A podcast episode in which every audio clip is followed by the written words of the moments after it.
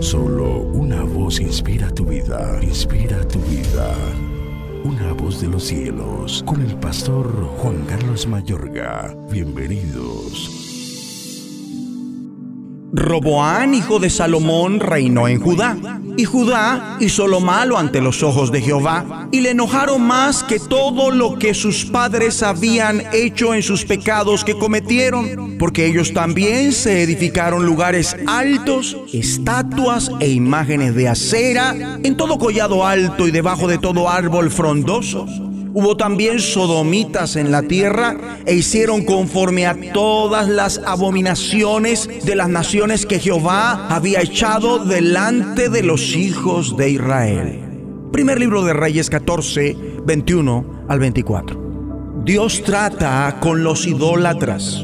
Como Roboán, Jeroboán, su contemporáneo, ambos hicieron pecar a Israel con la idolatría y con ellos en lo sucesivo hasta la época del exilio babilónico. La historia de Israel y Judá se distingue por una batalla espiritual permanente y feroz. Tal batalla había sido muy intensa a lo largo de toda la existencia del pueblo desde el instante de su salida de Egipto, pero ahora Israel se involucraba por completo en las perversiones de la carne, el mundo y el diablo. Todo el liderazgo fue perverso, sobresaliendo a Acab y Jezabel. Al inicio, Judá continuó más fiel al pacto que Israel. Pese a que algunos de sus reyes replicaron los pecados de las otras diez tribus, otros hicieron volver al pueblo a Dios, arrasaron los ídolos y eliminaron la prostitución idolátrica y los sacrificios de niños. Los avivamientos y reformas más sobresalientes se efectuaron bajo los reinados de Ezequías y Josías. Aún así, estos avivamientos y reformas sucedieron muy tarde y Judá se degradó tanto como Israel. Por este motivo Dios resolvió que ellos igualmente irían a la cautividad babilónica por motivo de su idolatría, inmoralidad y rebelión contra él. Este fue el fracaso final de Judá en su extensa historia de batalla espiritual. En el curso de este periodo, los profetas atacaron la idolatría y los males relacionados a ella. Primeramente lo realizaron los profetas predicadores tales como Elías y Eliseo, después los profetas escritores.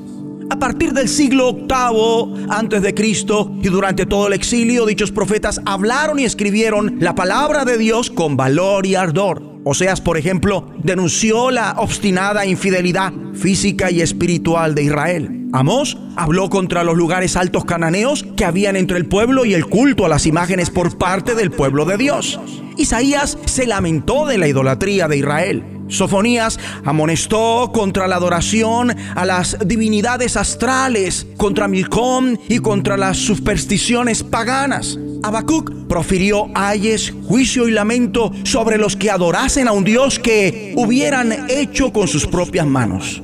No existió otros profetas que enfrentaran las apostasías de Judá con más pasión que Jeremías y Ezequiel. Este último denunciando ardientemente los sacrificios de niños a los dioses. Después sigue la época posexílica. Esdras, Nehemías y Malaquías resistieron con ímpetu cualquier casamiento de judíos con extranjeros. Y aquellos que ya se habían casado debieron dejar a sus esposas paganas.